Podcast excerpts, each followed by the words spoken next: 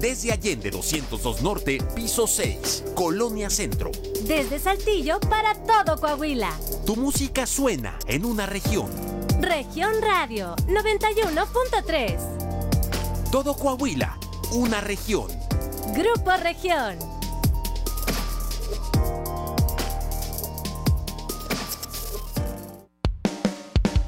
Cada mañana iniciamos tu día con actitud.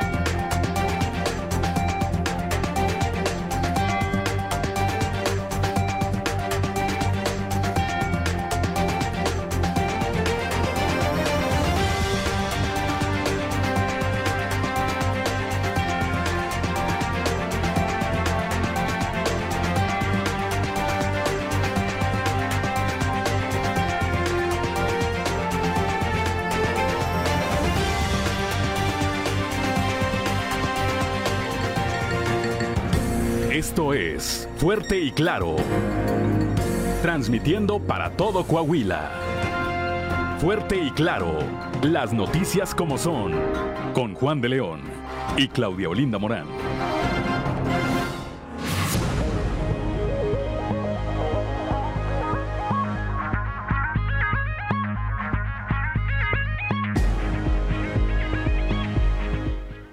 Muy buenos días, ya estamos en Fuerte y Claro, un espacio informativo de Grupo Región. Hoy es jueves 4 de agosto de 2022 y hoy se celebra a quienes llevan por nombre Juan María Vianney. Saludamos como todas las mañanas a quienes nos acompañan a través de nuestras diferentes frecuencias de Grupo Región en todo el territorio del estado. Por región 91.3 Saltillo en la región sureste, por región 91.1 en la región centro, carbonífera, y cinco manantiales, por región 103.5 en la región Laguna y de Durango, por región 97.9 en la región norte de Coahuila y sur de Texas y por región 91.5 más al norte aún en región Acuña, Jiménez y del Río. Un saludo también a quienes nos siguen a través de las redes sociales por la página de Facebook Región Capital Coahuila. Son las 6 de la mañana con 4 minutos y ya se encuentra activada también nuestra línea de WhatsApp al 844-155-6915 para recibir sus mensajes, sugerencias, comentarios, denuncias y cualquier comunicación que desee usted tener con nosotros. Eh, a esta hora de la mañana la temperatura en Saltillo ya está en los 20 grados, en Monclova 28, Piedras Negras 27 grados, Torreón 25, en Ciudad Acuña hay 28 grados, Musquis 26, San Juan de Sabinas 27, San Buenaventura 28, en Cuatro Ciénegas hay 27 grados, Torreón 25, General Cepeda 19, Arteaga 21, en Derramadero al sur de Saltillo hay 18 grados, en Parras de la Fuente y Ramos Arispe 21 grados centígrados, pero si usted quiere conocer a detalle el pronóstico del tiempo, vamos con Angélica Acosta. El pronóstico del tiempo con Angélica Acosta.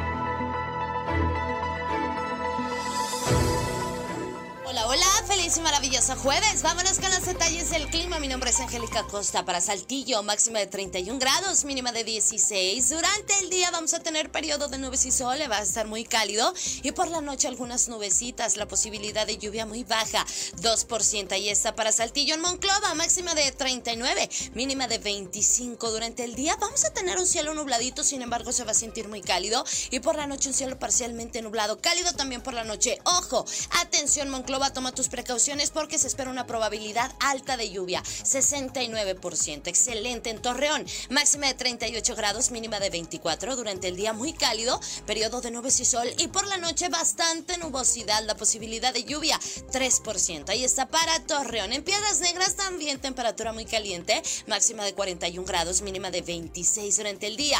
De un cielo soleado pasaremos a parcialmente nublado, se va a sentir muy cálido y por la noche un cielo parcialmente nubladito, también cálido por la noche.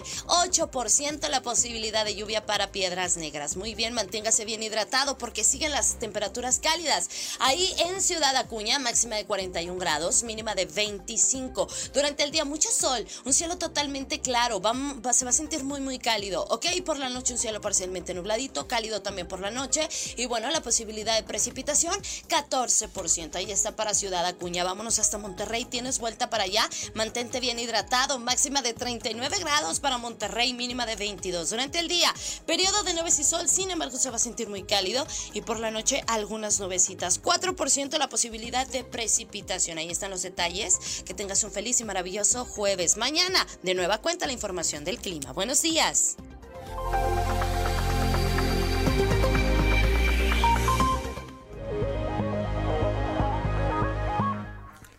Son las 6 de la mañana, 6 de la mañana con 8 minutos, gracias a nuestra compañera Angélica Acosta, como todos los días, con los detalles del pronóstico del tiempo. Y antes de ir directamente a la información, saludamos a, como todos los días también, a don Joel Roberto Garzapadilla desde Ciudad Frontera, que desde Ciudad Frontera siempre nos eh, obsequia esta frase, la del día de hoy, dice, cuando puedas, ayuda a la gente que trata de sobrevivir honradamente. Tal vez no cambies el mundo, pero cambias el día de ellos. Pues sí, cierto, muy cierto.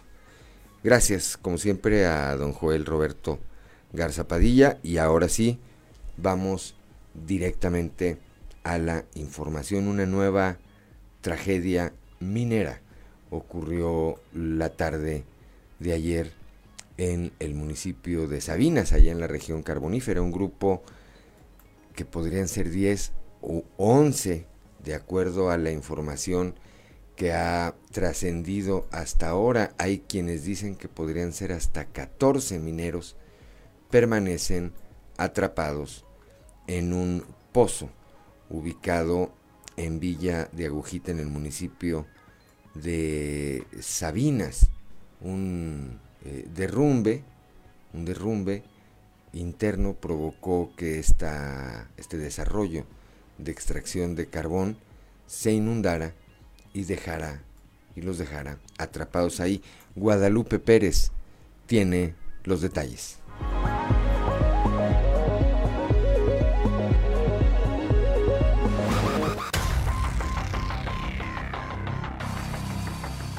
Un grupo de al menos 10 mineros quedaron atrapados en un pozo denominado Las Conchas, ubicado en Villa de Agujita, en el municipio de Sabinas. Hasta el momento las autoridades han mantenido reservas y solamente mediante un comunicado corroboraron que una persona logró salir a través de otra mina que conectaba con esta, la cual se inundó. Se presume que tiene una profundidad de 50 metros y el agua alcanzaba los 30.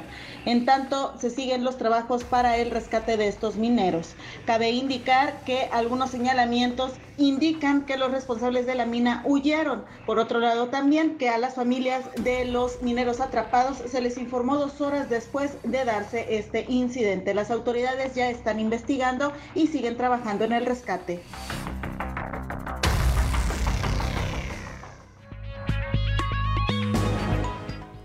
Son las 6 de la mañana, 6 de la mañana con 10 minutos. Hace unos momentos he tenido comunicación eh, con autoridades del Estado quienes me reiteran que hasta el momento no han sido localizados. Hasta esta hora, cuando son las 6 de la mañana con 11 minutos, no han sido localizados aún este grupo de mineros que están atrapados al interior de este de centro de extracción de carbón. De acuerdo al listado de protección de eh, civil del municipio de Sabinas, los mineros que estarían atrapados son Mario Alberto Cabriales, Sergio Gabriel Cruz, Jorge Luis Martínez, José Rogelio Moreno, eh, papá, José Rogelio Moreno, hijo, Luis Alberto Valencia, Ramiro Torres Rodríguez, José Luis Mireles, Margarito Rodríguez, Jaime Montelongo y Hugo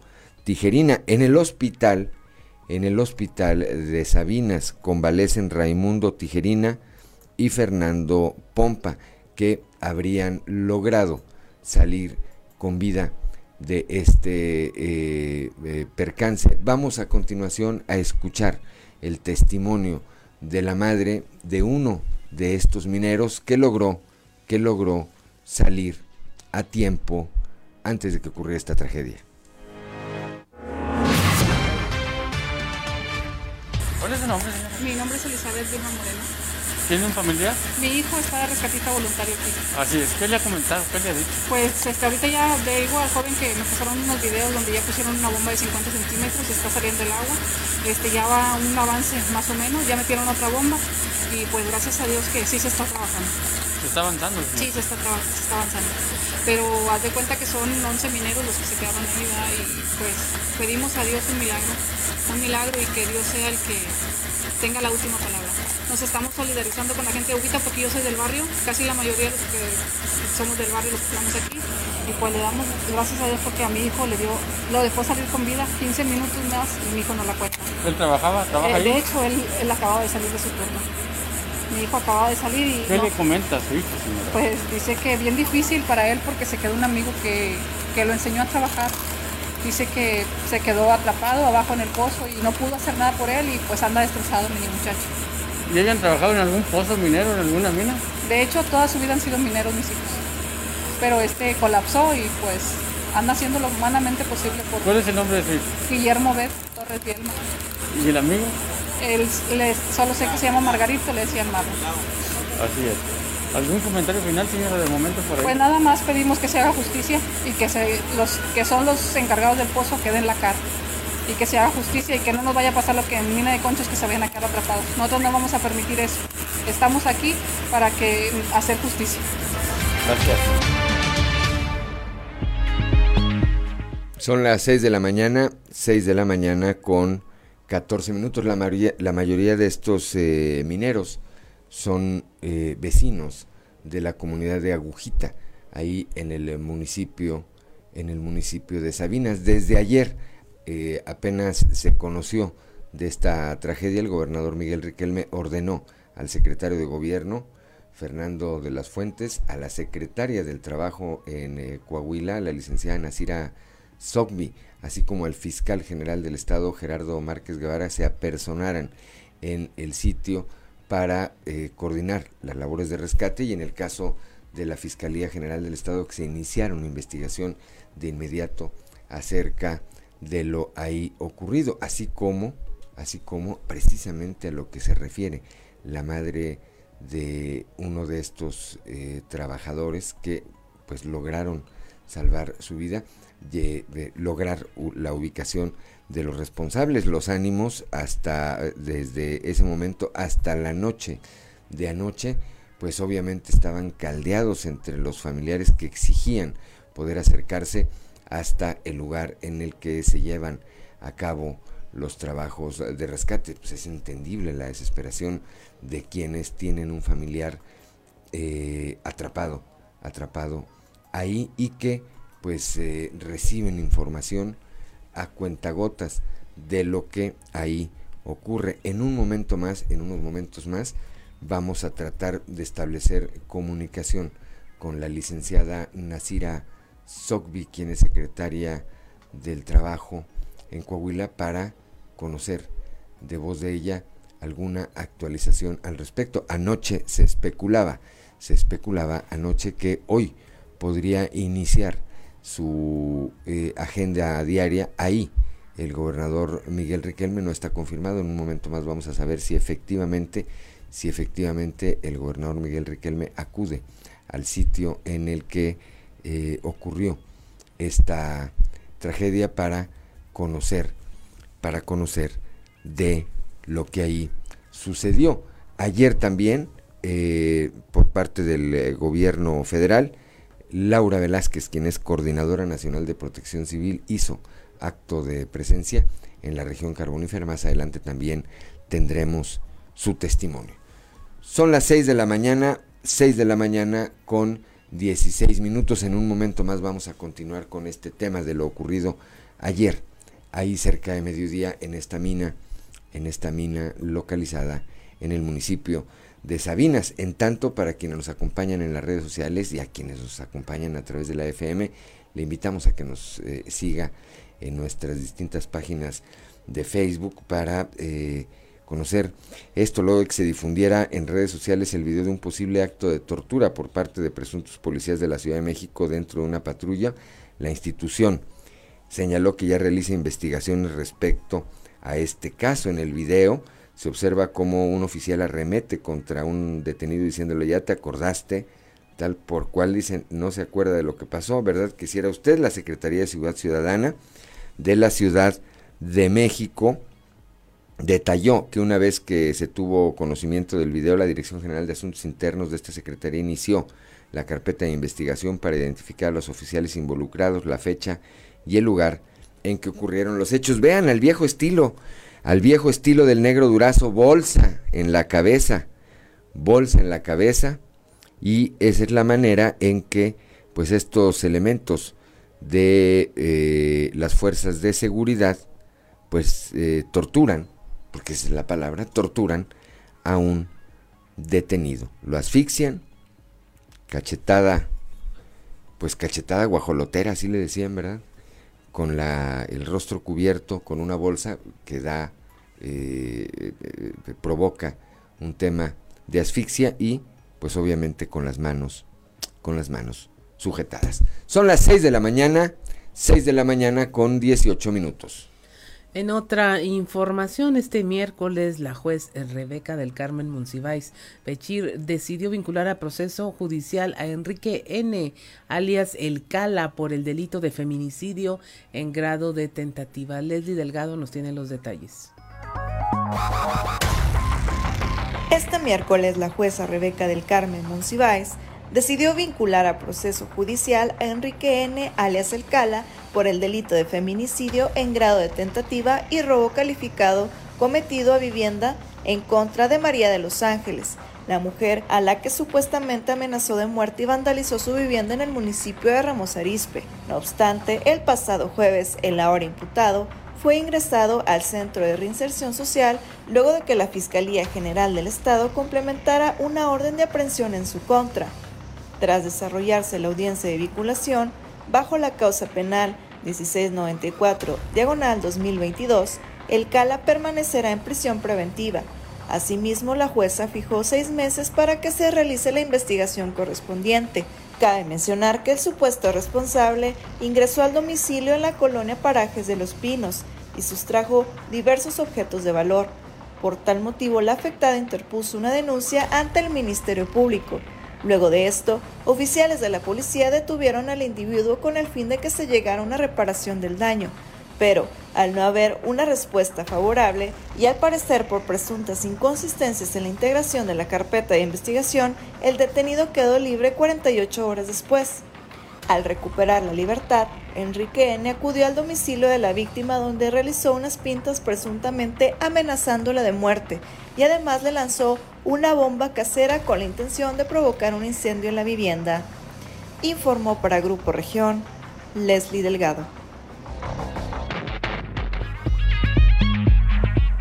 Son las 6 de la mañana, 6 de la mañana con 20 minutos. Le recuerdo su línea de WhatsApp, el 844-155-6915. Esa línea es para usted, es para que usted se comunique con nosotros o a través de nosotros. Si usted le quiere mandar un saludo, una felicitación a alguien, si usted quiere hacer alguna observación a, alguna autoridad o sobre el desempeño de alguna autoridad.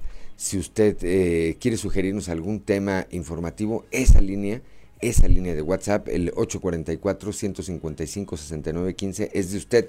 Regresando del corte en un momento, vamos a tratar de establecer comunicación con la secretaria del Trabajo en el Estado, la licenciada Nasira Sogbi, para que nos actualice sobre lo que está ocurriendo ahí, al pie de este pozo, en donde ayer al menos 11, 11 mineros quedaron atrapados. 6 de la mañana con 21 minutos, una pausa y regresamos. Son las 6 de la mañana, 6 de la mañana con 25 minutos. Claudelinda Morán, para quienes nos acompañan a través de la frecuencia modulada, ¿qué escuchábamos? Escuchamos a la chica Yeye con Marta Sánchez y Ole Ole, una canción de 1960, pero que luego este grupo español popularizó en los 90. Muy bien, son las 6 de la mañana, 6 de la mañana con 26, con 26 eh, minutos. Estamos, repito, tratando de establecer comunicación con la secretaria del trabajo en eh, Coahuila, la licenciada Nasira Sogbi. En un momento más veremos si tenemos éxito para conocer pues la actualización de lo que está ocurriendo ahí al pie de este pozo, de este pozo de carbón en donde ayer al menos 11 eh, trabajadores habrían quedado atrapados. Repito, hay testimonios, perdón, hay testimonios de otros mineros que dicen que podrían ser hasta 14 los mineros que eh, están pues eh, sepultados prácticamente y que autoridades del Estado trabajan desde ayer en coordinación pues eh, con trabajadores de otros centros mineros para tratar de llegar hasta ellos y rescatarlos. 6 de la mañana con 27 minutos, alrededor de las 3 de la tarde con 30 minutos de ayer se reportó un siniestro en un eh, parque industrial en el estado de Nuevo León, el cual generó una intensa movilización de unidades de rescate y emergencias hacia la zona conocida como Mitras Poniente. De acuerdo con los primeros reportes, en el inmueble se almacenaban solventes y químicos, por lo que el fuego se extendió rápidamente por toda la nave. Eh, y provocó además una densa columna de humo negro que alcanzó varios metros de altura. En redes sociales se, dio, se dieron a conocer estas imágenes en donde se aprecia una explosión y posteriormente comienza a salir fuego del interior de la fábrica. La zona fue acordonada y cerrada la circulación en las vías aledañas a la fábrica. Hasta ahora no se reportan personas lesionadas, o intoxicadas o fallecidas. Afortunadamente no hay saldo rojo en término, en término de vidas humanas. Son las 6 de la mañana, 6 de la mañana con 28 minutos. En la clínica 16 del Seguro Social hubo un aparente intercambio de bebés. Las autoridades ya se encargaron de desmentir esta situación. Víctor Barrón nos informa.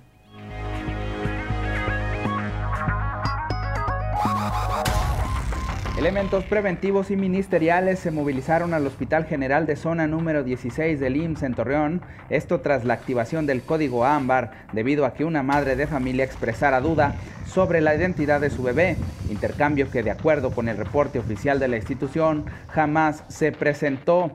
Y es que de acuerdo con versiones extraoficiales, personal de la Clínica 16 habría entregado dos pequeñas de forma equivocada a las familias. Ante tal situación, el IMSS informó que se trasladó a la región Laguna el delegado estatal Leopoldo Santillana Reigue, quien junto a un equipo multidisciplinario atendió dicho reporte. En ese sentido, el Seguro Social estableció que ante autoridades ministeriales se apreciaron diferencias importantes entre ambas niñas, las cuales finalmente fueron reconocidas y por lo tanto no hubo delito que perseguir. No obstante, y en apego al protocolo aplicable en este tipo de situaciones, habrán de realizarse pruebas de ADN y estudios de compatibilidad cruzada, mientras que el IMSS realizará una investigación interna para el deslinde de responsabilidades ante una posible omisión en los procedimientos de identificación de recién nacidos. Para Grupo Región informó Víctor Barrón. Son las 6 de la mañana, 6 de la mañana con 29 minutos y ahora vamos hasta Cuña con Ricardo Ramírez Guevara, por lo que aparentemente fue una falla mecánica, un camión de transporte de personal de la empresa maquiladora Standard Componentes se incendió durante la mañana de este miércoles. Ricardo tiene el reporte. Durante la mañana de este miércoles a punto estuvo de registrarse una tragedia cuando un camión de transporte de personal de una industria maquiladora fue consumido por las llamas en menos de 10 minutos. Afortunadamente los tripulantes lograron bajar a tiempo. Este incidente se presentó sobre el libramiento surponiente a la altura del fraccionamiento San Alberto, donde un camión de la empresa maquiladora Standard comenzó a incendiarse. Según comentó el chofer de la unidad, el señor Rubén Ríos de 45 años, el fuego inició por un cortocircuito. Según indicó a las autoridades, inició su recorrido de manera normal. Cuando se detuvo en el fraccionamiento San Alberto, una gran cantidad de humo y llamas empezaron a salir de debajo del camión, por lo que él y los cuatro pasajeros que acababa de recoger bajaron de inmediato. Aunque solicitaron la presencia de los elementos de protección civil y bomberos, al momento de que estos llegaron, el camión prácticamente había sido consumido por las llamas, las cuales iniciaron en el área del motor y posteriormente se desplazaron consumiendo los asientos en el interior. Finalmente, los elementos de bomberos controlaron el siniestro en su totalidad, sin reportar personas lesionadas por estos hechos. Informó para Fuerte y Claro Ricardo Ramírez. Son las 6 de la mañana, 6 de la mañana con 31 minutos. Si aún nos sigue a través de la radio y no se ha sumado a las redes sociales, lo invitamos a que lo haga. Le vamos a mostrar cómo un hombre repelió una agresión. Se enfrentó a cuatro delincuentes pues casi casi como si fuera un beisbolista con un palo. Esto fue captado en Chile eh, por las cámaras de seguridad. Ahí se observa como cuatro personas a bordo de un vehículo eh, se prestan a robarle y sin pensarlo dos veces este hombre sacó un palo asestando varios golpes a los delincuentes, a quienes no tuvieron más opción que huir ahí en el video se aprecia la forma en cómo este hombre se defendió, no soltó nunca su mochila y con el palo en las manos los repelió a grado tal que tuvieron que regresar al vehículo y huir del lugar. Eh, lo interceptan básicamente, mm, se le atraviesan al paso, él va tranquilamente por una banqueta eh, mochila en brazo y saca esta especie como de porra, más que un bat parece una porra y eh, se defiende de estos cuatro delincuentes. Este hombre iba de regreso a su casa en Antofagasta, Chile. Pues es la manera, es la manera, no encontró una manera más efectiva. Allá pues no había quien le ayudara y pues dijo aquí, ahora sí que aquí vamos a ver de cómo nos toca. Son las 6 de la mañana, 6 de la mañana con 32 minutos. Eh, vamos rápidamente a la portada del día de hoy de nuestro periódico Capital, que en su nota principal, bueno, pues destaca esto que ocurre, que ocurre todavía allá en la región carbonífera, una nueva tragedia minera. Al menos 11 trabajadores, eh, hay quien dice que pudieran ser hasta 14, eh, están atrapados. aprovecho, por cierto, para agradecerle, para agradecerle a mi amigo y compañero periodista Juan Jaime Ramos Santos la facilidad que nos ha dado para utilizar imágenes que él ha eh, difundido a través de sus redes sociales, así como para estarnos actualizando eh, y complementando de información de lo que ocurre allá en este momento en la región carbonífera. Por otro lado, en un momento más vamos a escuchar esto, Maritelma Guajardo, la líder moral del PRD en Coahuila, dice que quiere ser gobernadora. Bueno, pues seguramente hay muchos más que también quieren, ¿verdad? la cosa es que puedan. Más adelante vamos a escuchar qué dice Maritelma de este tema el día de mañana. Viernes abre la convocatoria por parte del Congreso del Estado para elegir al nuevo o nueva auditora superior del Estado. Hay que recordar que Armando Plata renunció a su cargo, renunció de manera anticipada, eh, anticipada él eh, culmina esta responsabilidad hasta el próximo 9 de diciembre. Bueno, el pasado viernes decidió entregar su renuncia dice que se va a mantener en el cargo hasta que sea designada de, o designado el nuevo auditor superior del Estado. La juez Rebeca del Carmen Monsiváis vinculó ayer a proceso judicial a Enrique N. alias El Cala por el delito de feminicidio en grado tentativa. Y escuchamos este reporte por parte de Leslie Delgado allá en la región centro. El jefe de la jurisdicción sanitaria descarta que haya casos de viruela del mono. Este otro tema de salud que como nos ocurrió con el eh, COVID-19 comienza a ser un tema de alerta mundial.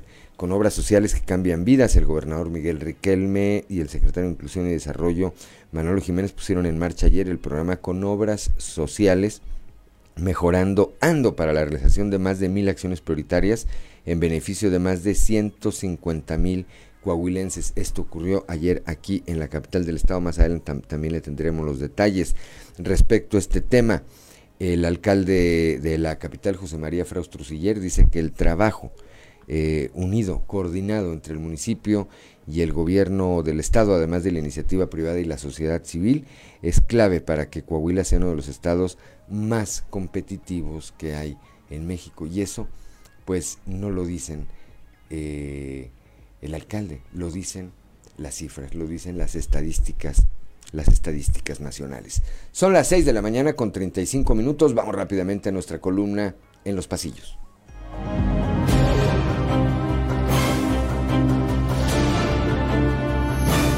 Y en el cartón de hoy, notoriedad, que nos muestra Mario Alberto Gámez, quien está sentado muy tranquilamente en el cofre de un automóvil mientras sostiene una bebida que se ve muy alegre en su mano y nos platica, no sé por qué dicen que me gusta el protagonismo, a mí nomás me gusta el chupe. Inmediata la respuesta ayer del gobernador Miguel Riquelme a la nueva tragedia ocurrida en la región carbonífera, en donde 11 mineros permanecían atrapados hasta las primeras horas de la noche de ayer. De entrada, hasta allá se trasladaron tanto el secretario de Gobierno, Fernando de las Fuentes, como la del Trabajo, Nasira Sogbi, para coordinar las labores de rescate, en tanto que el fiscal general del Estado, Gerardo Márquez Guevara, junto a un equipo de trabajo, se hacía cargo de las investigaciones. Presentes también para lo que se ofreciera la alcaldesa Diana Jaro, así como el diputado local Jesús María Montemayor. De por sentado que en el transcurso de hoy o de mañana seguramente aparecerán por ahí algunas autoridades federales para no perderse la clásica foto. Y ayer al menos el papel del ex superdelegado Reyes Flores Hurtado se limitó a reenviar el boletín que en forma conjunta emitieron el gobierno estatal y el federal. ¡Ya nos exhibiste! Por la mañana y después de recibir las porras de los vecinos de la colonia Puerto de la Virgen con los gritos de Riquelme, Riquelme, el gobernador interrumpió y corrigió al señalar que es Ricolme, como me dicen en Arteaga, dijo entre risas de los asistentes, al recordar la parodia que del gobernador de Nuevo León hizo un comediante de esa entidad y en la que el mandatario neoleonés dijo que se llevaría agua de un arroyo que encontró en los límites de Arteaga. La ocasión sirvió para que el gobernador de Coahuila reiterara que aquí se defenderá el agua que es para los coahuilenses. Eres un gallazo, brother. Muy felicitado ayer en las redes y seguramente de manera personal por personajes de la clase política, el diputado Álvaro Moreira, que celebró un año más de vida entre las felicitaciones y parabienes además de amigos y familiares.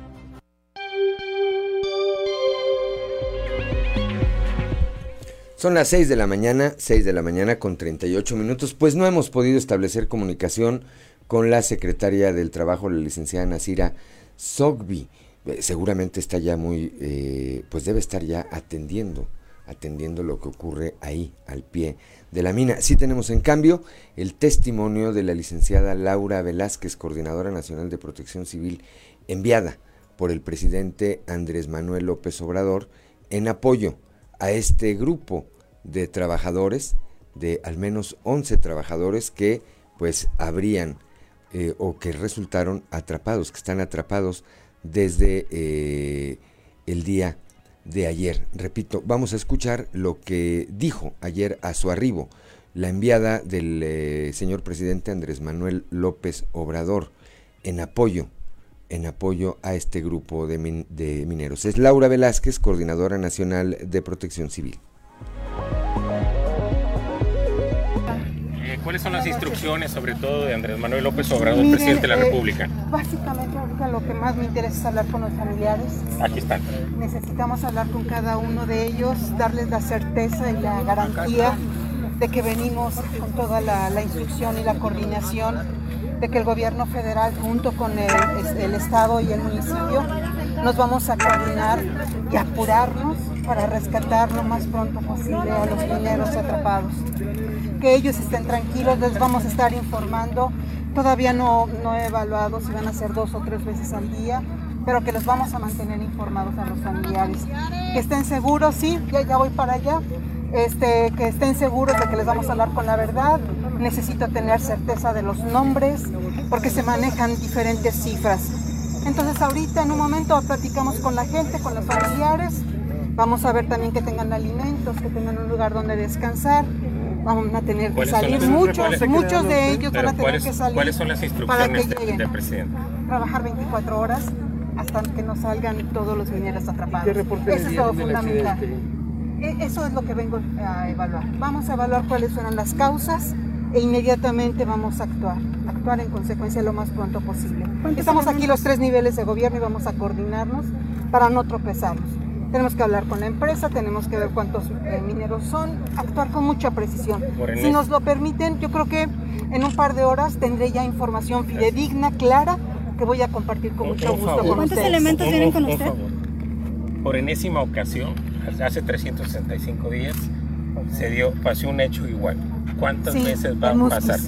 En Musquis, eh, justo en estos tiempos, el 4 de junio del año pasado tuvimos un hecho muy similar, también fue por inundación. Vamos a revisar. Vamos a revisar cuáles son las condiciones. Esa parte no corresponde a protección civil, a mí lo que me corresponde, y de igual manera a Sedena con el plan DN3 y a la Guardia Nacional es rescatar, rescatar y salvar vidas, que eso es a lo que venimos. Si nos lo permiten, vamos a trabajar y, nos vemos en un par de horas. ¿Con cuántos elementos? No, Protección Civil viene a coordinar. En realidad nosotros no, no, vamos a entrar. Por favor, y su cargo. Pero Laura Velázquez Alzúa, coordinadora nacional de Protección Civil. La familia está muy desesperada. Quieren entrar a la fuerza, señora. No, ahorita ¿Cómo lo van a a hablar con ellos. tranquilizar? ¿Qué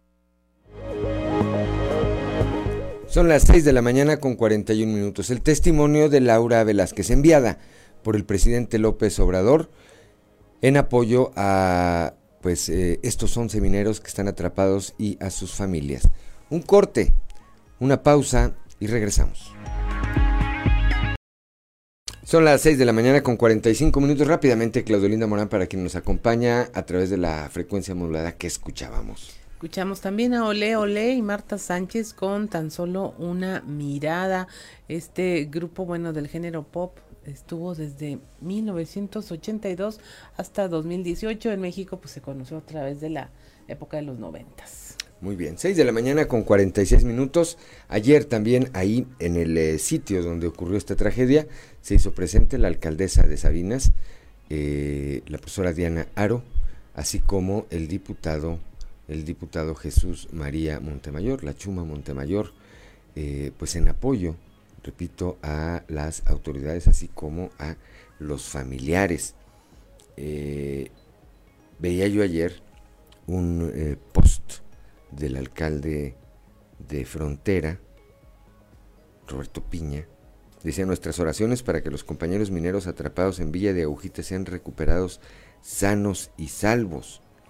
Ahí en eh, un mensaje, repito, a través de sus redes sociales, pues yo asumo que los familiares, tanto como los mineros como los familiares, deben agradecer evidentemente estos buenos deseos del alcalde Roberto Piña, pero pues creo que estos buenos deseos y estas oraciones deberían ir acompañadas pues de alguna otra cosa, ¿verdad? ¿Qué estarán comiendo las familias de estos mineros que desde ayer, alrededor de las 3 de la tarde, están ahí parados al pie, eh, a unos metros de donde está este pozo? Pues no sabemos, ¿verdad? ¿Tendrán agua?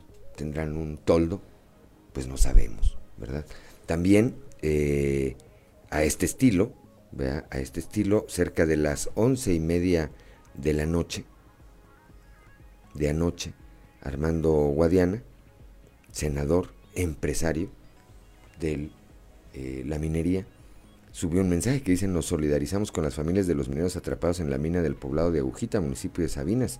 Esperamos que la Secretaría del Trabajo tome medidas más enérgicas de seguridad en la... Bueno, bla, bla, bla, bla, bla, bla.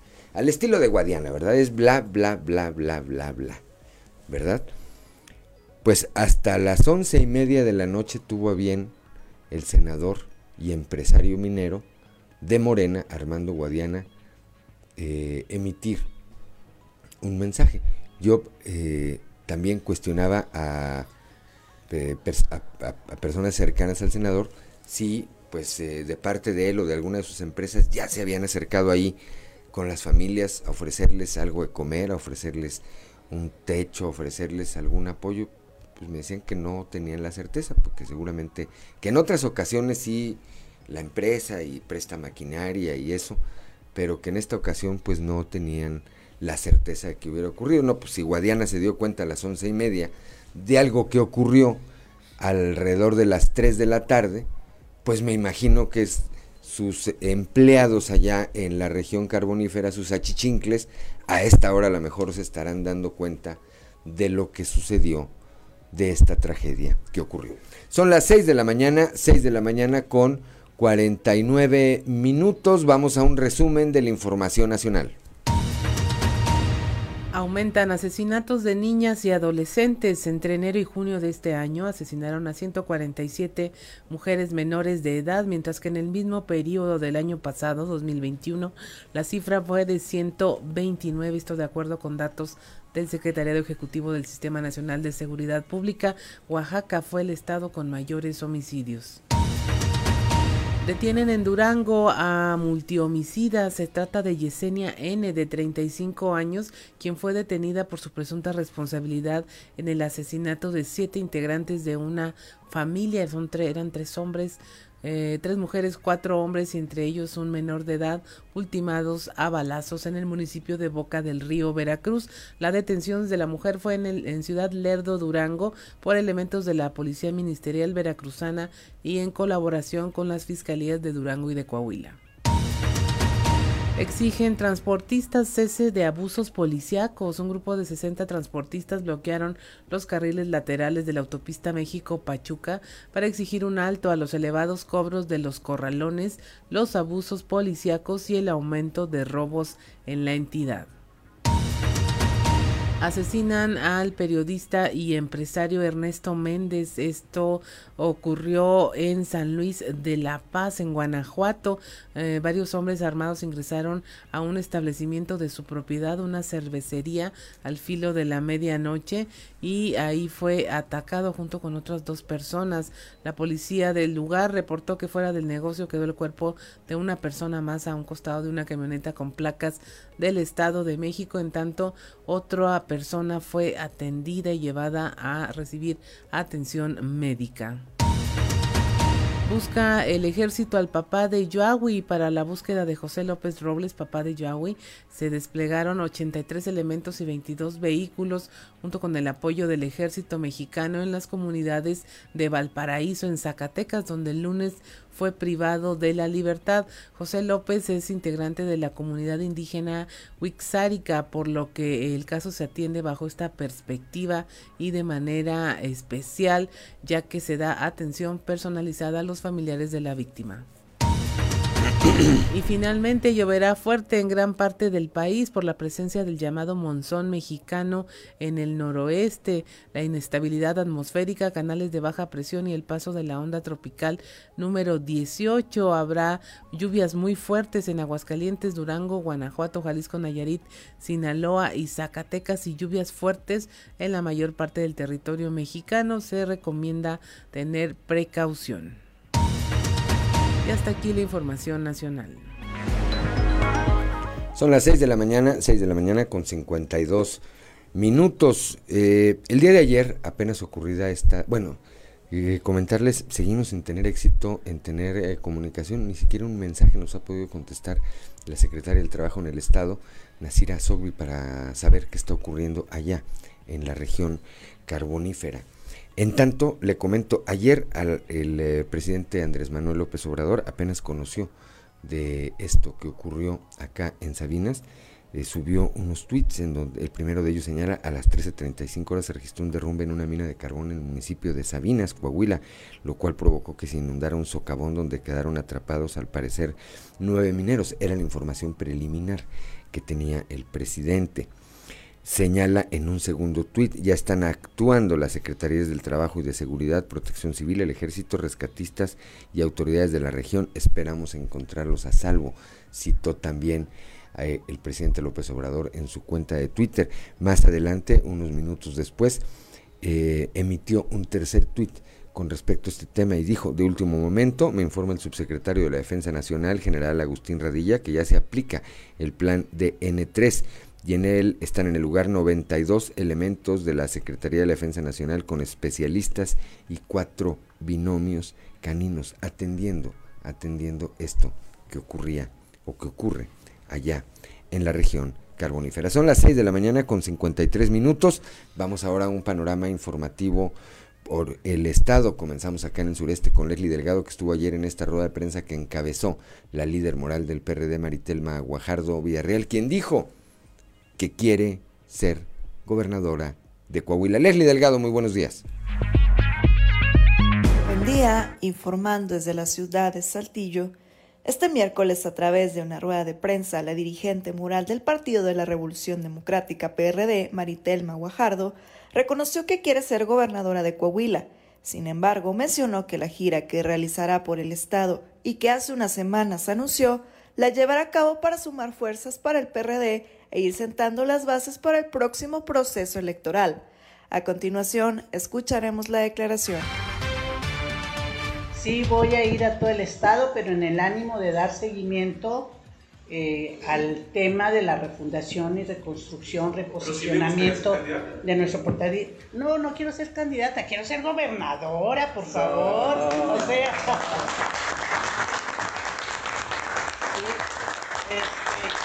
¿quién no, quisiera gobernar su estado? Digo, eh, yo creo que yo decía en días pasados que si fuera presidenta de la República, yo impulsaría medidas concretas dirigidas a la educación. Y no porque, no porque yo sea maestra, sino porque un pueblo, una población, la gente culta, educada, ¿verdad? No necesita que les estén dando dádivas con estos programas sociales, porque eso lo que alimenta es la flojera, ¿sí? Alimenta una dependencia. Agradezco la intervención y deseo que tengan un excelente día. Son las 6 de la mañana, 6 de la mañana con 55 minutos. Traía porra Maritelma, ¿verdad? O sería la raza de medios la que la, la raza de medios. Muy bien, un saludo a la profesora Maritelma Guajardo Villarreal. El próximo lunes, le comento, a partir del próximo lunes, a las 6.45 de la mañana, todos los días vamos a estar teniendo una entrevista. Y le vamos a titular a este espacio La Tempranera. No le ponemos la mañanera porque nos igual nos, nos puede reclamar aquel, va a decir, oye, pues ya, ya hay nombre, no, pero va a ser la tempranera. Vamos a estar platicando de temas de eh, primerísimo interés todos los días a las 6 de la mañana con 45 minutos. Muy seguramente la próxima semana estaremos platicando con Maritelma Guajardo. 6 de la mañana con 56 minutos. Una pausa y regresamos. Con dos minutos para quienes nos acompañan a través de las diferentes frecuencias eh, de Grupo Región en las diferentes regiones. ¿Qué escuchábamos, Claudelina Morán? Escuchábamos a Desesperada, igual ya con Marta Sánchez como solista, pero igual con los éxitos de los noventas. Muy bien, siete de la mañana con dos minutos. Ahora que en ratitos, en ratitos, en la noche, tengo un espacio después de hacer media hora de bicicleta. Estoy, me estoy re redisfrutando la serie de Luis Miguel. no tengo que hacer, ¿verdad? No tengo que hacer. Bueno. 7 de la mañana, 7 de la mañana con dos minutos. Más adelante vamos a tratar de estar platicando aquí, desde esta cabina, con el diputado federal Jaime Bueno Certuche, que es además presidente del Comité Municipal del PRI, aquí en la capital del estado. En tanto, continuamos con este eh, recorrido informativo por el Estado. Ayer nuestro compañero Raúl Rocha estuvo en el Congreso del Estado. Ahí el diputado Eduardo Olmos, acompañado de la diputada Edna Dávalos y del también diputado Ricardo López Campos, dieron a conocer que eh, en septiembre, en septiembre será la votación para elegir, para elegir al próximo o próxima auditor Superior del Estado. La convocatoria sale mañana. Raúl Rocha, muy buenos días. compañeros? Buenos días. Información para hoy. La convocatoria para ser el próximo titular de la Auditoría Superior del Estado se abrirá el 5 de agosto y el 1 de septiembre se votará para su elección, dijo la diputada Edna Dávalos, coordinadora de la Comisión de Auditoría y Cuenta Pública en el Congreso del Estado. Agregó que la votación será secreta y el seleccionado será el nuevo auditor superior del Estado con una mayoría calificada. El día 5 de agosto queda publicada eh, para que bueno sea de conocimiento de toda la ciudadanía cuáles son los requisitos para poderse registrar. Del 5 de agosto, que es este próximo viernes, a el 14 de agosto son 10 días naturales que marca la ley. ¿Qué es el plazo para presentar las solicitudes? Puesto que ya estará publicada la convocatoria. Después tenemos cinco días naturales, que venían siendo del 15 al 19 de agosto para tener la revisión por parte de la comisión y el desahogo de las entrevistas, en donde bueno se considerará el eh, recibir, platicar y eh, poder tener un diálogo con todos aquellos aspirantes al cargo. Del 20 de agosto al 29, que son los 10 días naturales que marca la ley, haremos lo propio, que es el análisis de las solicitudes así como la designación de la terna por parte de la comisión y de todos los integrantes. Esta terna pasa al Pleno para que el día primero de septiembre estemos votando el dictamen y a su vez votar de manera secreta, como lo comenta el líder Eduardo Olmos. Todos los diputados presentes votaremos por la mejor opción y eh, con ello concluiríamos este proceso. Esta es la información para el día de hoy. Buen día. Gracias a nuestro compañero Raúl Rocha, cuando son las 7 de la mañana con 6 minutos. Ahorita que estaba platicando de esto de la serie Luis Miguel, nuestro productor Ricardo Guzmán me hace llegar aquí un mensaje que circuló ayer, ayer, ¿verdad? En las redes sociales. Dice, bombazo, paren todo Luis Miguel en Monterrey.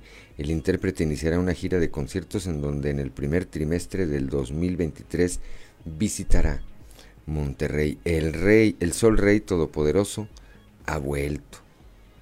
Pues quién sabe, con esta suertecita que se cargan los regios.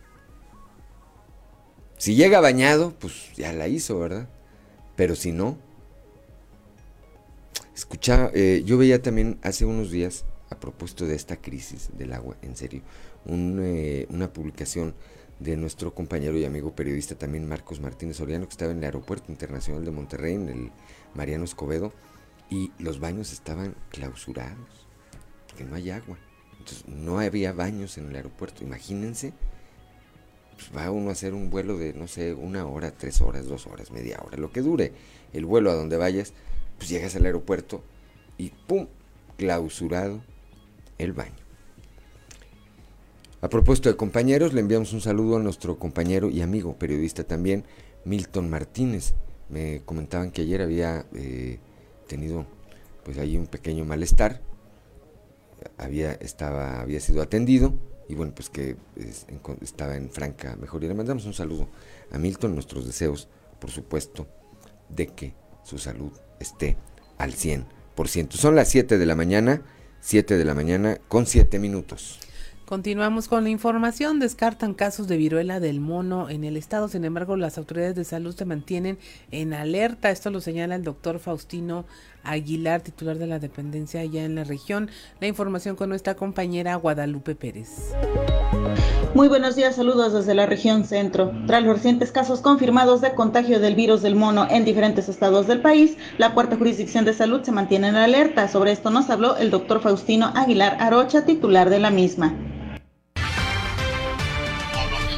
al personal de la Secretaría de Salud a primer nivel pues, para que estén enterados y que sepan cómo es esta enfermedad y un manejo adecuado. ¿Cuál es la forma de identificarlo? ¿Cómo se ¿Es prueba de laboratorio?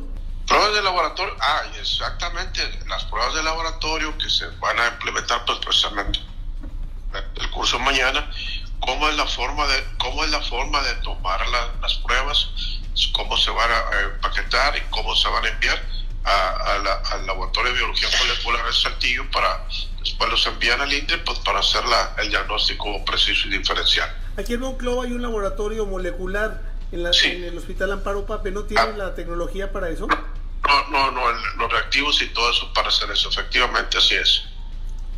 Todo se manda, por indicaciones, todo se manda a Saltillo y los Saltillos los envía a Ciudad de México. Comentó que al momento se tiene saldo blanco tanto en la región centro como en toda la entidad en cuanto a este tipo de contagios. Sin embargo, se capacitará al personal de salud para que estén alertas a fin de poder identificar la sintomatología de este virus. Saludos desde la región centro para Grupo Región Informa, Guadalupe Pérez.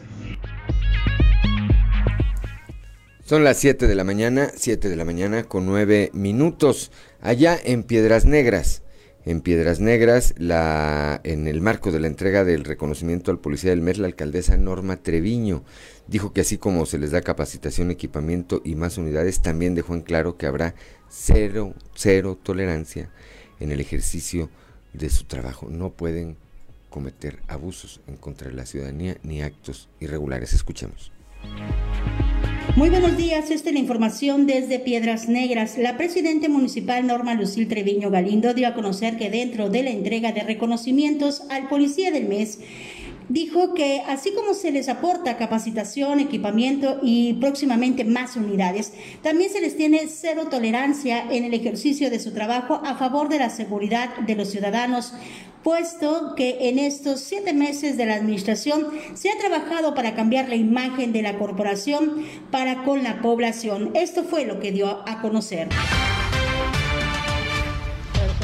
Sí, totalmente, cero tolerancia y siempre, bueno, pues siempre vigilando y teniendo un orden, porque también das una orden, tienes que estarlo checando, ¿verdad? Porque, y es, es muy importante también la labor que tiene y bueno, pues es primordial la labor que tiene el secretario del ayuntamiento, al igual que con el comisario, con el comisario Elud, porque ellos llevan el orden, llevan la, la, toda la actitud de los policías con proximidad, con ayuda, con cumplir sus horarios, con cumplir con todas las actividades que ellos deben de dar de seguridad a todos los ciudadanos de Piedras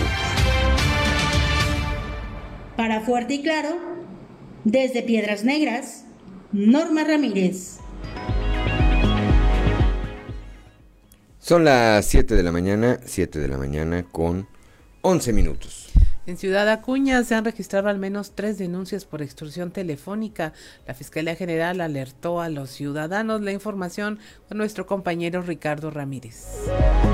Muy buenos días amigos de Fuerte y Claro, los saludo con mucho gusto desde Ciudad Acuña para comentarles que en las últimas tres semanas la Fiscalía General del Estado en la región Norte 2 ha recibido al menos tres denuncias formales por extorsión telefónica, casos que fueron turnados ante la División Cibernética de la Fiscalía para tratar de localizar a los responsables de este delito. El delegado en la zona Norte 2, Mario Manuel Castro Narro, pidió a la comunidad evitar caer en este tipo de extorsiones y en caso de recibir alguna llamada sospechosa, pidió colgar de inmediato y denunciar los números a la Fiscalía General del Estado, ya que a través de esta se hace una lista negra de los números que son utilizados por los extorsionadores. Durante este año, dijo la mayoría de los números utilizados pertenecen principalmente a las ciudades de Monterrey, la Ciudad de México y Guanajuato, por lo que dijo se coordina información con las autoridades de estos estados para tratar de localizar y detener este tipo de hechos. El modus operandi de los extorsionadores ha variado mucho en los últimos años, aplicando tácticas desde pedir dinero por familiares secuestrados realizar amenazas por pertenecer a grupos de la delincuencia organizada o hacerse pasar por familiares en problemas, por lo que el delegado pidió estar atentos para evitar caer en estas trampas.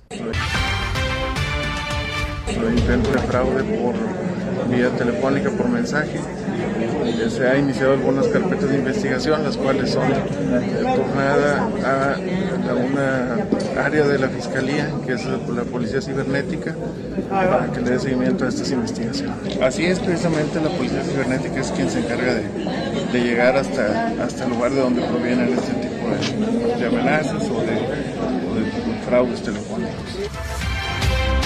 Informó para Fuerte y Claro Ricardo Ramírez. Son las 7 de la mañana, 7 de la mañana con 13 minutos. Me confirman, el gobernador del estado, Miguel Riquelme, se dirige en estos momentos hacia la región eh, carbonífera. En un ratito más estará, estará ahí, al pie de esta mina, de este pozo de carbón, para ser más precisos, en donde desde ayer un grupo de al menos 11 mineros permanecen atrapados. Esto después de que se reventara una pared en donde había un acumulamiento de agua y esto provocó que la mina se inundara.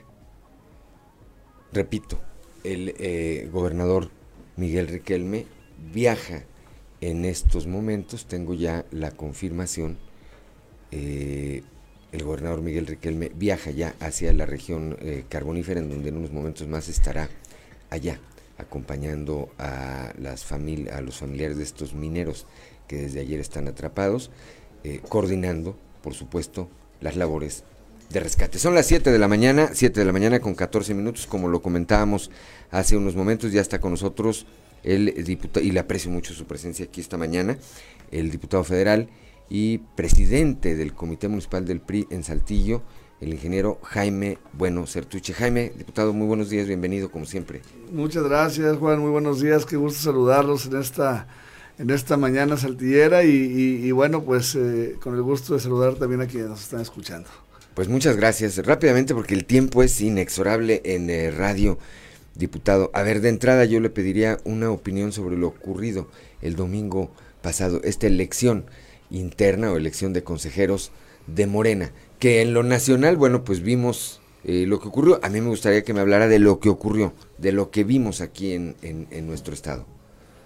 Pues mira, es eh, un, un reflejo de lo que se está promoviendo a partir de, pues de esta de este movimiento, ¿no? no, no, no me gusta ni siquiera llamarle partido político porque no, no, no, no siento que, estén organizados como tal y que estén unidos como tal. La verdad es que eh, eh, hay, hay una, un caos total. Eh, les gusta, pues, desconocer la ley o si la conocen, pues en realidad que no la, no la no la toman muy en cuenta y, bueno, pues esto lleva a, las consecuencias que vimos el pasado domingo, ¿no? Como bien dices, a nivel nacional y a nivel local, ¿no? A, palos, a empujones. Así es, Yo le pregunto, diputado, ¿para eso quieren desaparecer el INE, para organizar las elecciones así? ¿Tendríamos que estar preparándonos los ciudadanos entonces para ir a participar en una elección con un bate en la mano?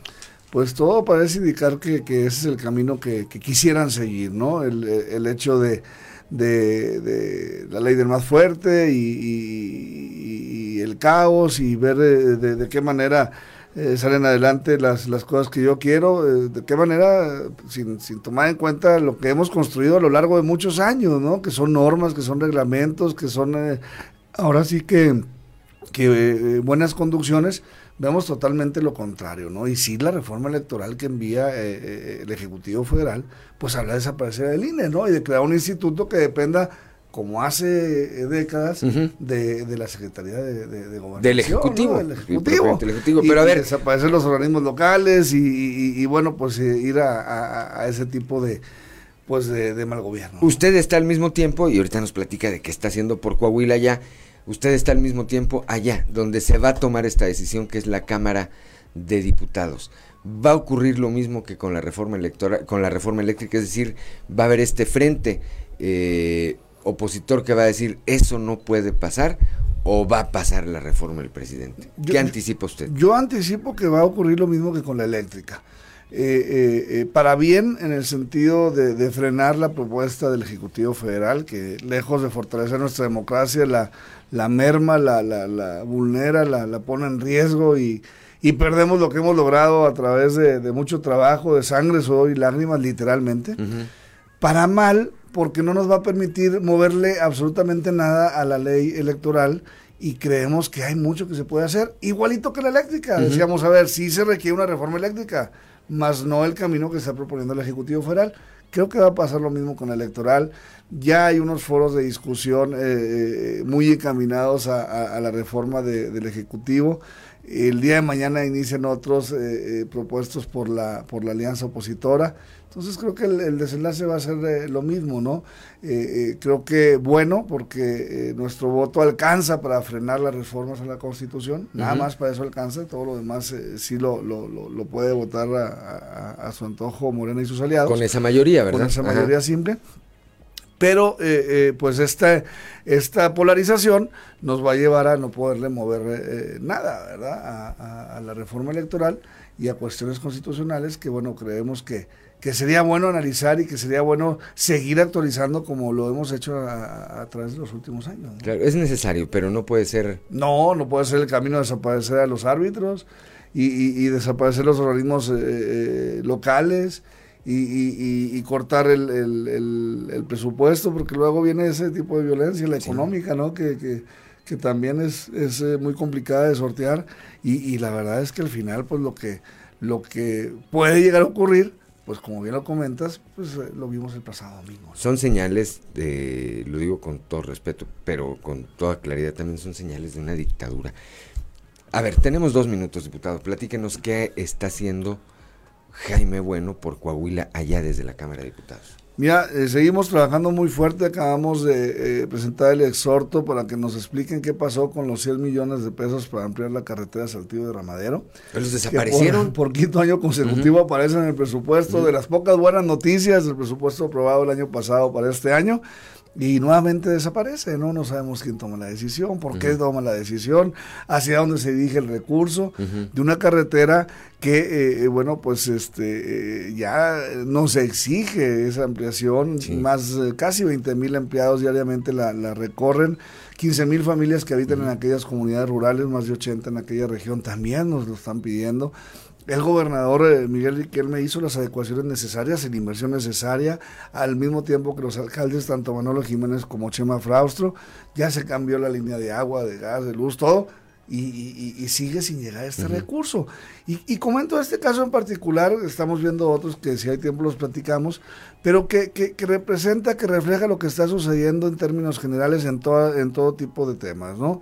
El Estado eh, bien puesto y con el gobernador evaluado como número uno a nivel nacional, nuestro alcalde bien puesto, también evaluado como uno de los mejores a nivel nacional, pero sin la colaboración por parte de la federación sin eh, eh, hacer equipo en temas de seguridad, en temas de educación, en temas de salud, en temas de, de, horas de infraestructura, que caray, eh, nos ponen en desventaja cuando, somos uno de los estados con mayor competitividad, con mayor calidad de vida, con mayor generación de empleos, pues requerimos de, hacer equipo y, requerimos de, trabajar juntos, ¿no? De los mayores exportadores. Vamos a ir rápidamente a una pausa. Regresando, despedimos, antes de ir con Toño Zamora, despedimos al diputado federal Jaime Bueno Sertuche. 7 de la mañana, 7 de la mañana con 21 minutos, que no se le haga tarde una pausa y regresamos.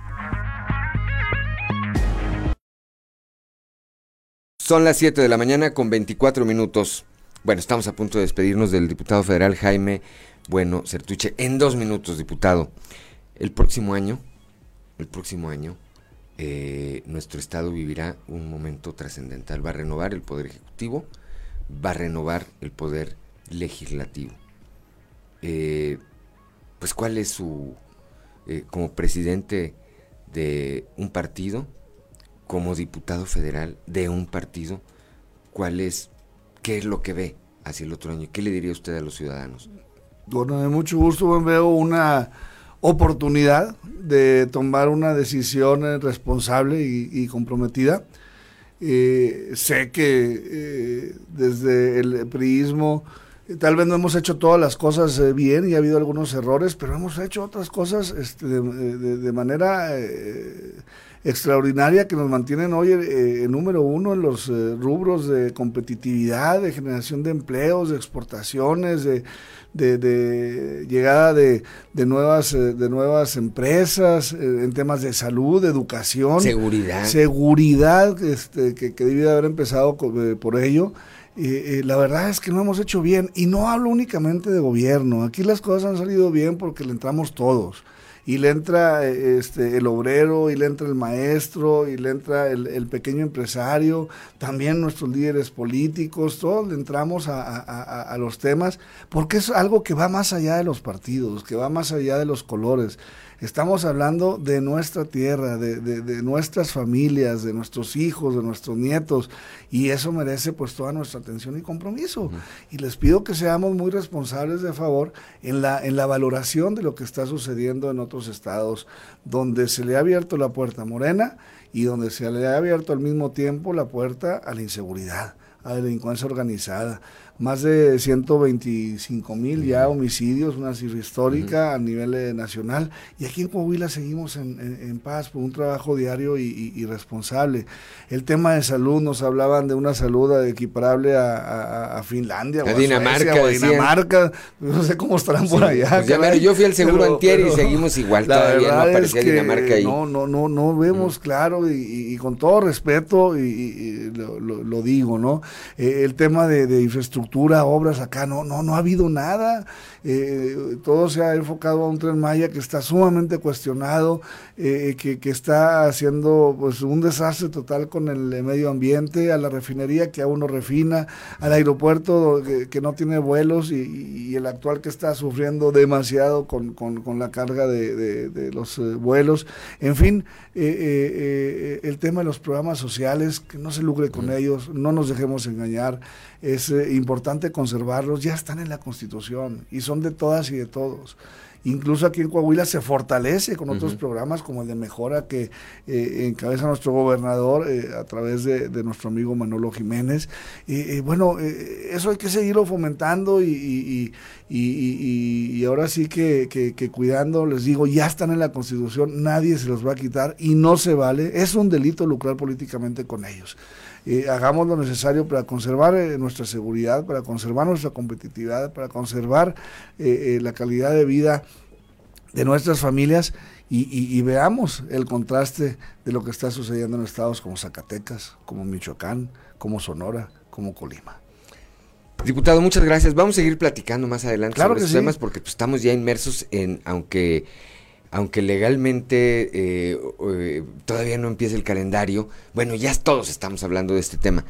Vamos a seguir hablando más adelante. Gracias, diputado, como siempre, por su al presencia. Contrario, muchísimas gracias a ustedes. Muy buen día y seguimos al habla. Gracias. Siete de la mañana, siete de la mañana con 28 minutos. Voy ahora hasta la región centro ya con mi compañero y amigo periodista Antonio Zamora. Antonio, muy buenos días. Trizas y trazos con Antonio Zamora.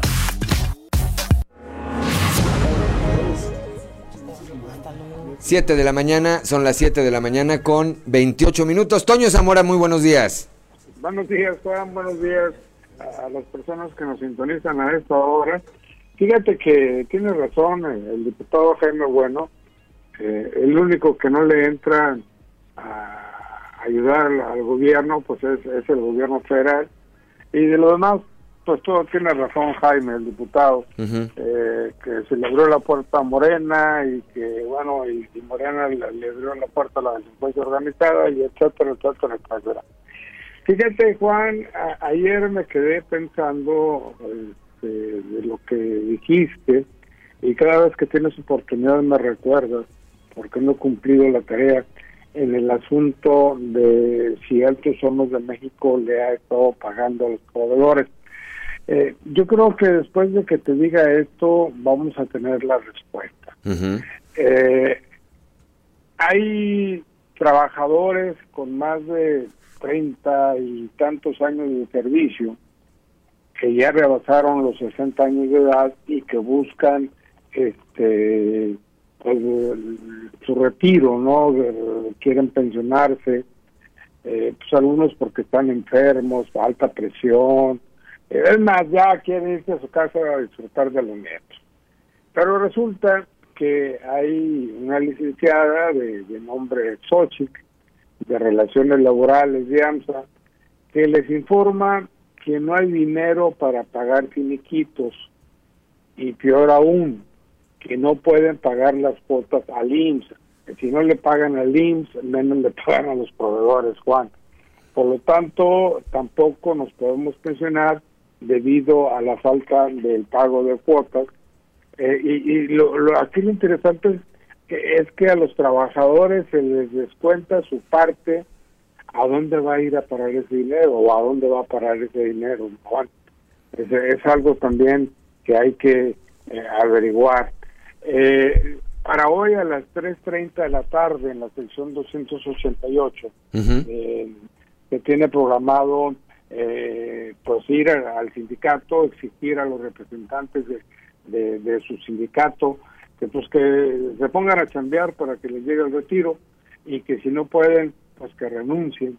Eh, eso se tiene contemplado, te digo, a las 3.30, eh, tentativamente de ahí al, tipo, al, estilo antiguo, de ahí podrían ir a, acudir a, los medios de comunicación, como se decía antes, a dar a conocer su información, o a la plaza principal a seguir con su protesta y están invitando pues a toda la gente de, de Monclova para para este para que acudan y los inviten no eh, el, tema mm. también ahí es de que los estos trabajos que se quieren pensionar eh, aseguran que eh, hay porros ahí esperándolos y demás en la el sindicato y ojalá y, eso no suceda, porque al final de cuentas ellos lo que quieren es algo que, les corresponde, cuando la pensión y altos hornos de México no tienen lana. Totalmente de acuerdo. Pues vamos a seguir platicando de este y de muchos otros temas, Toño, a, a darles eh, seguimiento. Por lo pronto te aprecio, como siempre, tu comunicación. Te deseo que tengas un excelente, un excelente jueves, Toño Zamora. Hasta el viernes, Juan. Gracias, Toño Zamora, 7 de la mañana, 7 de la mañana con 32 minutos. Bueno, si no tienen para pagarle el seguro a los trabajadores, el finiquito a quienes han trabajado, pues imagínate, tantos años ahí, Claudia, pues menos para pagarle a los proveedores. Pero a mí lo que se me hace extraño es que entonces la empresa sigue diciendo que, que ahí va y que le va muy bien y que aumentaron su producción y que ahora este, se ampliaron al mercado de no sé qué y que ya este, eh, echaron a funcionar el horno tal y cual. Y eso no se refleja en uno de los aspectos que sería reflejar, que es primero el tema de los trabajadores, la protección, y segunda, el pago a los proveedores. 7 de la mañana con 32 minutos, 7 de la mañana con 32 minutos, como todos los jueves. Vamos a aprender a saber gastar con Yanko Abundis, que ya está en la línea telefónica allá, desde la capital del país, desde la capital de los temblores. Yanko, muy buenos días. ¿Qué tal, Buenos días, ¿cómo estás? Bien, aquí andamos, pues ya celebrando que ya es jueves, Yanko. Como siempre, ya rapidísimo se va la semana, se va la vida, ya es agosto. En un suspiro. Así es, así que bueno, pues justamente hablando de la rapidez, yo te pregunto, ¿qué tan rápido haces tu presupuesto? ¿Qué tan difícil es? ¿Qué tan deprimido te pones cuando lo intentas hacer? Y son varias preguntas, Juan, que yo hago a lo largo de mi experiencia en educación financiera de 24 años, permanentemente.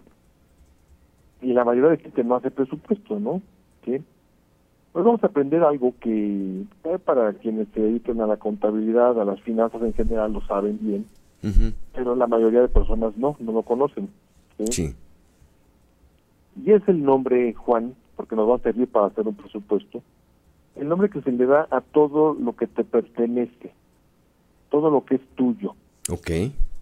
Financieramente, contablemente, así te registra, para efectos de estados financieros, ¿no? Para efectos de balances, se conoce como activo, son tus activos, lo que tú tienes. ¿sí? El día de la quincena, el día que te llega tu lanita, el día que estás cobrando, ese dinerito, esos cinco mil pesos, esos tres mil, esos lo que sean, te pertenecen y es tu activo. Y se llama activo circulante, por cierto. Ah, ok. Bueno, ese activo es lo que tienes. Ahora, ¿cómo se llama todo lo que debes, Juan? E, ese es tu pasivo. Es el pasivo, exactamente. ¿Sí? Que yo le debo 1.500 a la tarjeta, que yo debo de un préstamo de nómina 3.000, que yo le debo a doña Chuchita de la esquina 800, etcétera, etcétera, eso es mi pasivo, ¿sí? Y la diferencia entre lo que tengo y lo que debo se llama capital. ¿sí? Es la fórmula que usan en contabilidad, ¿sí? ¿Qué es lo que sucede con el activo, Juan? Que rápidamente se gasta, ¿sí? entonces el activo desaparece. ¿Y en qué desaparece? Porque si tú me dices desaparece en comprar una casa, bueno, ese activo se convierte en capital, ¿sí? Porque es patrimonio. Se convierte en un activo fijo, como le llaman. Es correcto, sí, tú sabes de esto entonces. Exactamente, es un activo fijo, ¿sí? Y pues estar a todo dar, porque tienes propiedad, porque tienes patrimonio. El problema es que ese activo, llamado nómina, llamado bono, llamado lo que sea, aguinaldo, ¿sí? no se convierta en ladrillo, sino se convierta en pancita, se convierta en una lonjita, ¿no? Sí. Se convierta ahí en una barriguita chelera. Porque no, no está mal que gastemos en, en la cerveza y el café y comida, etcétera. Obviamente necesitamos gastar en comida, no podemos vivir sin comer, ¿sí? Pero vamos a ver la semana que entra que sí podemos vivir sin muchas cosas y vivir bien cuando clasifiquemos los gastos. Entonces, ahorita lo más importante es que sepas que el activo que te llega cada quincena, perdón, rápidamente se convierte en una ilusión, se fuma, porque estás gastando en la vida diaria, en la luz, en la renta, en la hipoteca, en el gas, obviamente en la alimentación, en el mercado, en el súper, etcétera. Y ese activo yo te diría, Juan, ¿cuántas veces lo tienes al mes? ¿Cuántas veces te llega a ti la quincena, a ti, Juan del?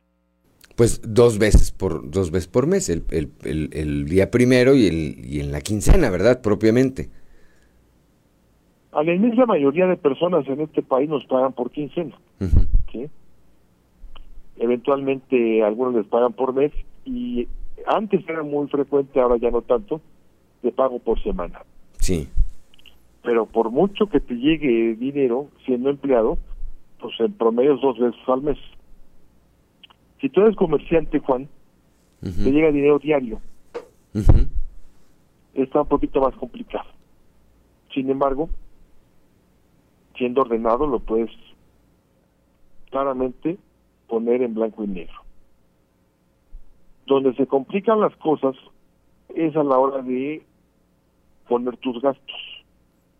Porque no gastas dos veces al mes, Juan. No, gastas diario. Gastas diario. ¿Sí? Y normalmente gastas varias veces en un día. Sí. ¿Sí? Ahí viene el problema de que a la gente no le gusta el presupuesto, Juan. Porque te, voy a poner un ejemplo que ya he puesto aquí en tu espacio, recuerdo, hace tiempo. Eh, y, y si no, pues tómenlo en cuenta porque vale mucho la pena. Hace muchos años, un querido tío en paz descanse, empezaba con los achaques propios de la edad, ¿no? Me duele aquí, me duele allá, me duele acuya. Y un día le digo, oye tío, ¿por qué no vas al médico? Y me contesta, ¿qué te pasa? Estás loco. ¿Qué tal que me encuentra algo? ¿No? Bueno, pues cuando no hacemos presupuesto, a mí me viene a la cabeza esto que, dijo mi tío, porque a lo mejor encontramos algo, Juan, a la hora de hacer presupuesto, que no me conviene, que no, que no quiero. Que no nos gusta ver. Que no me gusta ver. Y ese algo que me encuentro, pues es simple y sencillamente saber gastar. Y no me gusta gastar con orden. ¿sí? ¿Qué es lo que sucede cuando yo no hago un presupuesto? que es altamente probable, Juan, cuando digo altamente probable es más del 50% de probabilidad que te endeudes. Claro, porque vives en una economía de ficción. Exactamente, Juan. Y entonces tu activo se convierte en pasivo. Lo que deberías de tener para generar patrimonio se convierte en deuda. Claro, yo sé que Juan de León tiene una televisión de 100 pulgadas, ¿no? para ver un próximo mundial y, está muy contentote con su nueva pantalla. Nada más que cuando llega el pago, cada semana o cada mes, pues se le quita la sonrisa, ¿sí? Porque lo que tiene ahí no es un activo, es un pasivo. Es un pasivo. El día de mañana será un activo, un activo de poco valor porque se deprecia muy rápido, ¿sí? Pero activo al fin. Pero el día de mañana, cuando lo hayas pagado. Ahorita es un pasivo de, no sé cuánto cuesta una pantalla de 100 pulgadas, Juan, pero me imagino que bastante, ¿sí? Puede costar 50 mil pesos, no sé, te digo, no, no, no tengo idea. Pero, pero lo debes, Juan. es un pasivo. Y entonces, justamente por no llevar un presupuesto, no sabemos cómo diferenciar un activo de un pasivo, porque recuerden, el secreto, Juan, es que generes capital, es decir, que generes patrimonio. Eso sería como la meta de metas de la educación financiera de saber gastar, Juan. Totalmente de acuerdo, Yanko. Totalmente de acuerdo, pero hay que empezar por eso. La próxima semana vamos a ampliar esto, pero hay que empezar por eso, por tener la conciencia de una realidad, decir, a ver, yo gano tanto y no puedo gastarme más de lo que gano. ¿Cómo me voy a organizar? Que es lo que vamos a ir viendo, me supongo, la próxima semana. ¿Cómo eh, eh, realmente hacer un presupuesto? Decir, a ver, del 100% de mis ingresos, ¿cuánto, o sea, cuánto más no puede ir a diversión? ¿Qué porcentaje más arriba de esto no puede ir a entretenimiento? ¿Cuánto porcentaje más de esto debe ser lo adecuado para alimentación eh, y manutención diaria, etcétera, verdad? Ya lo platicaremos con exactamente con ese detalle. Gracias, como siempre, Yanko Abundis. Te mando un abrazo. Mi amigo, un abrazo allá hasta la Ciudad de México. Excelente jueves. Igual, gracias. Hasta luego. 7 de la mañana con 42 minutos. Una pausa, una pausa y regresamos.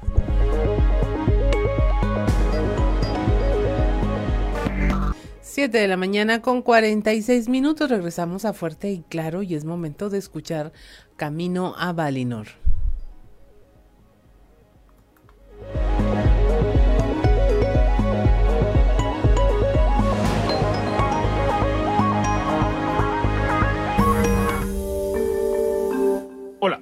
Muy buenos días, tardes o noches, dependiendo la hora en que me escuchen. Por más de 100 años, en México hemos luchado por mejorar nuestra democracia. Desde aquella consigna de Madero, que levantó a todo el país en armas de sufragio efectivo, no reelección, hasta el ataque mañanero de todos los días que el Instituto Nacional Electoral recibe de parte de nuestro presidente. Desde su creación, en 1990, el Instituto Federal Electoral, hoy INE, ha sido modelo de transparencia y confianza, y nos ha llevado a tener una solidez democrática ejemplar, con temas que pueden y deben mejorarse, pero con resultados que nos han dado una estabilidad social envidiable. Pongamos en perspectiva lo que Morena concibe como democracia y pongámoslo sobre la balanza contra lo que hace el INE. Este pasado fin de semana, Morena tuvo elecciones en todo el país para conformar sus consejos estatales y posteriormente su Consejo Nacional. Se estaban jugando un total de 3.000 espacios para consejeros, 10 por cada distrito federal. De acuerdo al presidente de este partido, se instalaron 345 centros de votación y tuvieron una participación de 2.5 millones de personas. Todos fuimos testigos de cómo se vivió esa jornada. Entre golpes, acusaciones de compra de votos, acarreos, quema de urnas y acusaciones de uso de programas federales para coaccionar el voto. Entre batazos y sillazos. Se anularon al menos 19 centros de votación. Hay decenas de impugnaciones y muchas solicitudes para anular la elección. Todo esto en una elección organizada al 100% por Morena, por sus dirigentes y en donde compitieron exclusivamente sus candidatos. Comparemos esto con la última elección para presidente de la República, organizada por el INE. El tamaño de la elección es inmensamente superior. Se instalaron 156.807 casillas o centros de votación.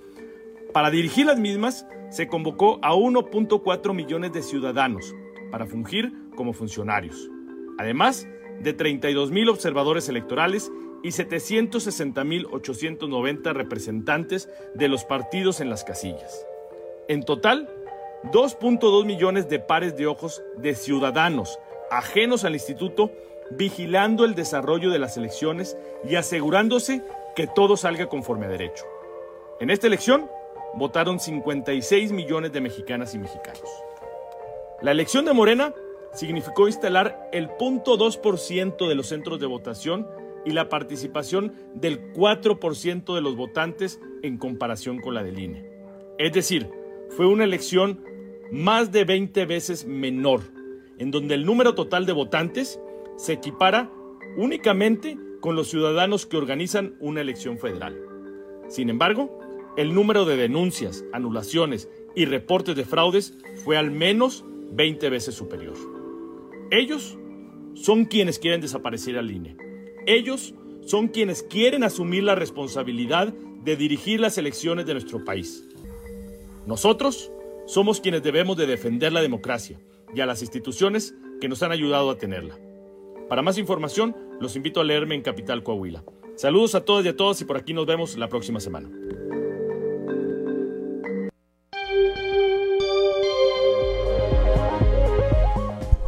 Siete de la mañana, son las 7 de la mañana con 50 eh, minutos. Rápidamente, rápidamente, con obras sociales que cambian vidas, el gobernador Miguel Riquelme y el secretario de Inclusión y Desarrollo Social en el Estado, Manolo Jiménez Salinas, pusieron en marcha el programa con obras sociales Mejorando Ando para la recesión de más de mil acciones prioritarias en beneficio de más de 150 mil coahuilenses con erogación estatal de 230 millones de pesos. Se trata de la segunda etapa del programa Mejora Coahuila en el que se construirán obras de pavimentación, redes y pozos de agua, eh, potabilizadoras, electrificaciones, drenajes, techos y cuartos encaminadas a mejorar la calidad de vida de la población de todas las regiones. El mandatario estatal y el titular de Desarrollo Social iniciaron el programa en la región sureste, aquí en la capital del estado, donde se van a invertir 29 millones 631 mil 928 pesos del monto total.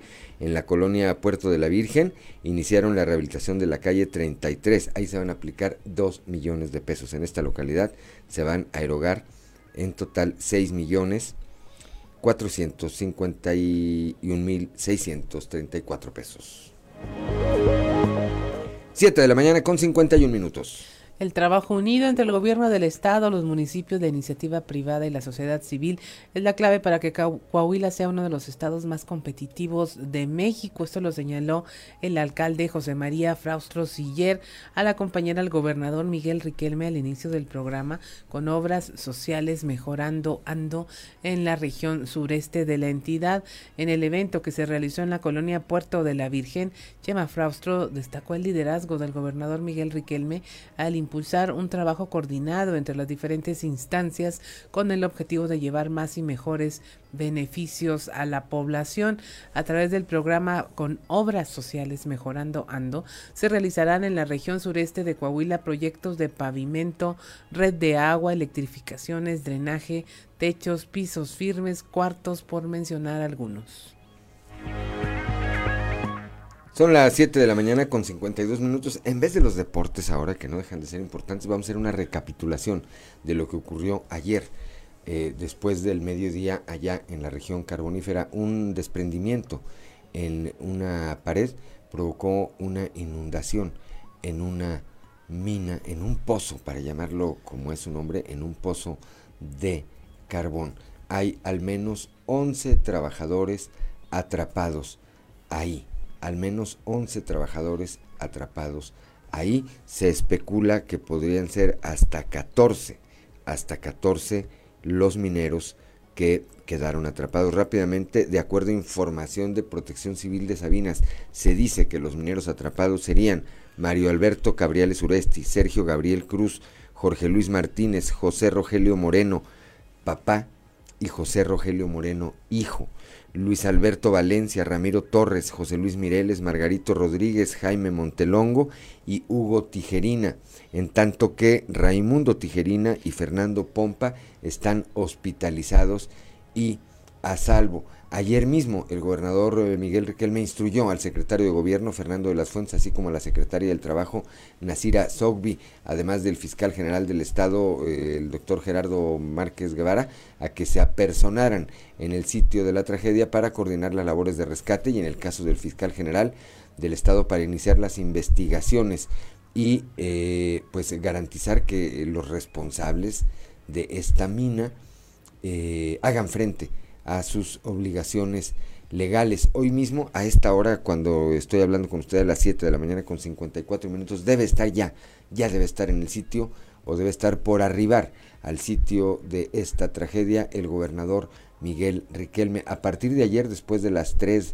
de la tarde en que se conoció de esta tragedia, pues hay personal laborando hasta el momento, lamentablemente hasta esta hora también en que estoy hablando con usted a las 7 de la mañana con 54 minutos, no hay noticias de que hayan sido localizados eh, estos mineros o de que se haya logrado ya desaguar al 100% esta, este desarrollo minero, de tal manera que los cuerpos de, rescate pudieran ingresar a rescatar a los eh, al menos 11 mineros que están ahí atrapados. Está aquí en Coahuila desde ayer la directora nacional de Protección Civil, Laura Velázquez Vino, enviada pues por el presidente Andrés Manuel López Obrador. Hay elementos de la al menos 92 elementos de la Secretaría de Defensa Nacional que llegaron a participar también en el, rescate de estos de estos eh, mineros.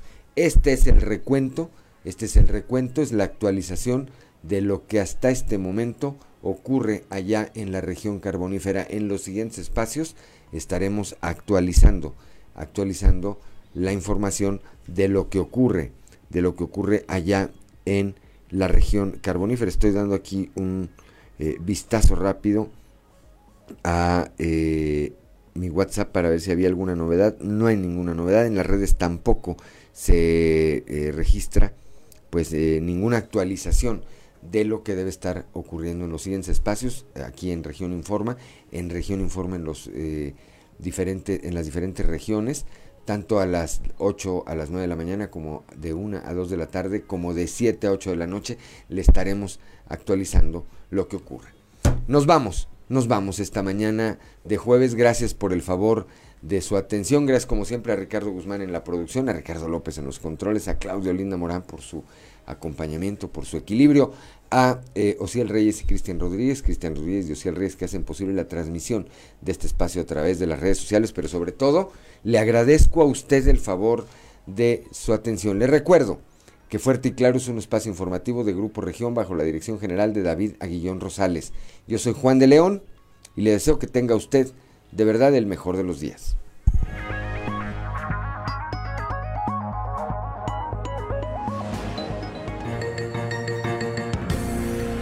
Escuchaste Fuerte y Claro. Las noticias como son. Transmitiendo para todo Coahuila. Fuerte y Claro. Con Juan de León. De lunes a viernes a partir de las 6 de la mañana.